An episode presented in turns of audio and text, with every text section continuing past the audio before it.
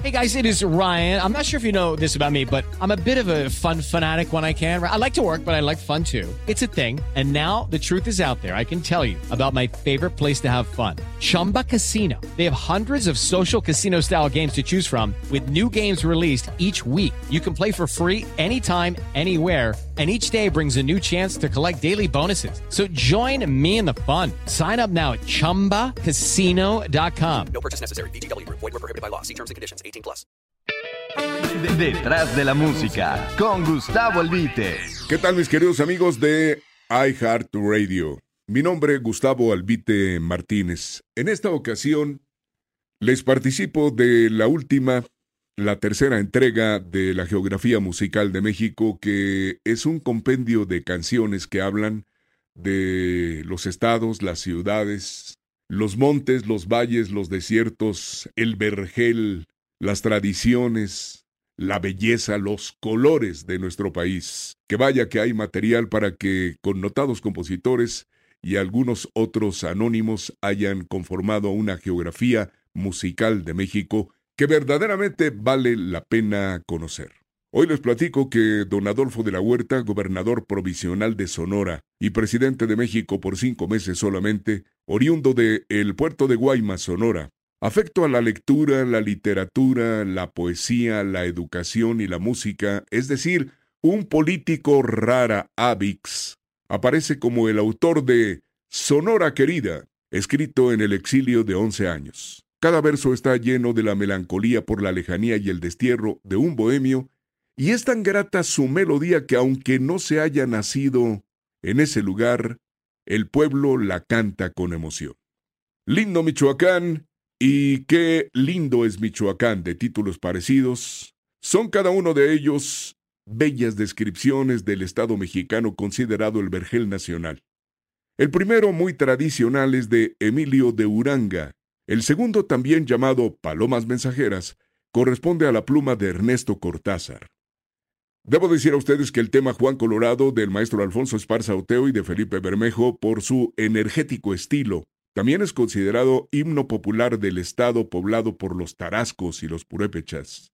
La primera versión de Juan Colorado, por cierto, fue interpretada por Lucha Reyes. Los grandes compositores no escriben bajo pedido o hacen canciones como trajes a la medida, dicen ellos. Sin embargo, Gonzalo N. Santos, cacique de San Luis Potosí en algún tiempo, prácticamente secuestró al maestro Pepe Guizar, sabedor de su amor por cada rincón mexicano, para que hiciera un tema que ilustrara a su estado natal, San Luis Potosí. Así nació Acuarela Potosina, con ciertos trabajos de la observación de un mapa, según me dijo el propio compositor Pepe Guizar, cuando no se le ocurría otra cosa. Y si usted escucha Acuarela Potosina, notará casi la descripción puntual de un mapa. El corrido de Monterrey, que dibuja fielmente a la industrial capital del estado de Nuevo León, fue escrito por Severiano Briseño, que, sin embargo, nació en San Luis Potosí Aquí se aplica aquello de que no donde naces, sino donde la pases. Guadalajara, la perla de Occidente, tierra natal de Pepe Guizar, capital del estado de Jalisco, uno de los estados a quien más se ha cantado en la música mexicana, quedó inmortalizada en el vibrante tema que lleva su nombre, cuyo concepto general, justo es decirlo, arreglo y todo, es de la mente de su autor, el maestro Pepe Guizar. Y Guadalajara es prácticamente el segundo himno nacional mexicano. No vale nada la vida, la vida no vale nada. Frase sentenciosa de José Alfredo Jiménez. Es el principio del corrido de Guanajuato que José Alfredo compuso por el intenso dolor que le causó la muerte de su hermano en Salamanca. Es el corrido de Guanajuato, el botón musical distintivo de ese estado.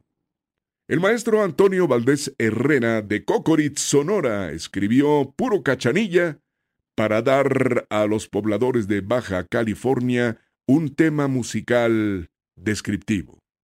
La polca Tamaulipas, de autor anónimo, el Tamaulipeco de Adán Ramírez y el cuerudo Tamaulipeco de Ernesto Cortázar son las identidades musicales más conocidas del estado norteño de Tamaulipas.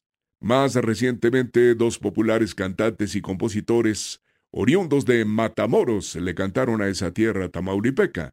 Rigo Tobar con Mi Matamoros querido y Javier Pasos con Viva Matamoros. Tabasco, tierra pródiga y fértil, está retratada en una de las más hermosas melodías de nuestro país que envuelve una romántica poesía. Las Blancas Mariposas, de Cecilio Cupido y José Claro Mendoza, escrita en 1918. Nunca menciona el nombre del estado de Tabasco, pero quienes nacieron ahí la tienen como la canción propia de su tierra. Sonora, tus ojos negros y bajo el cielo de Morelia, ambos temas del maestro Bulmaro Bermúdez, inspirados como temas románticos, pueden contar como ilustrativos de aquel estado y esa ciudad.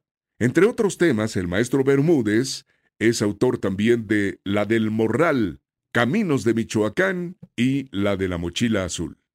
El corrido del norte de Pepe Guizar, muy popular durante el programa binacional de braceros México-Estados Unidos en los 50, rinde homenaje a los estados fronterizos con la Unión Americana y los trabajadores migrantes orgullosos de su nacionalidad.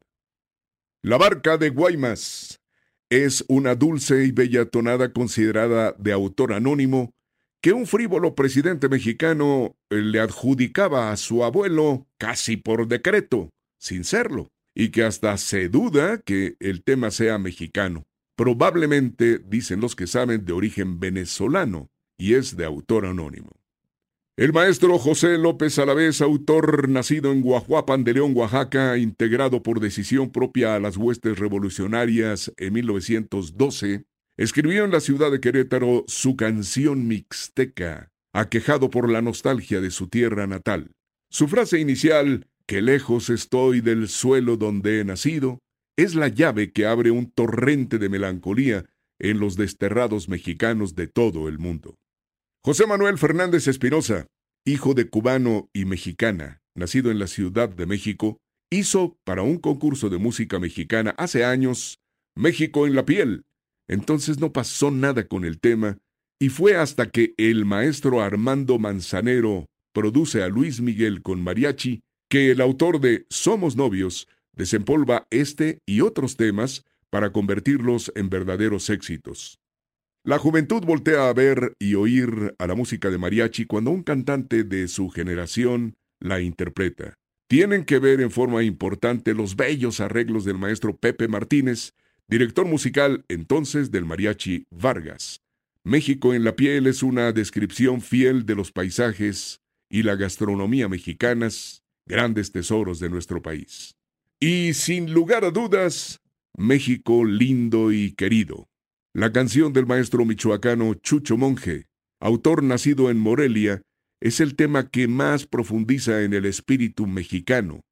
No hay canción más llegadora para quien se encuentra lejos de su tierra.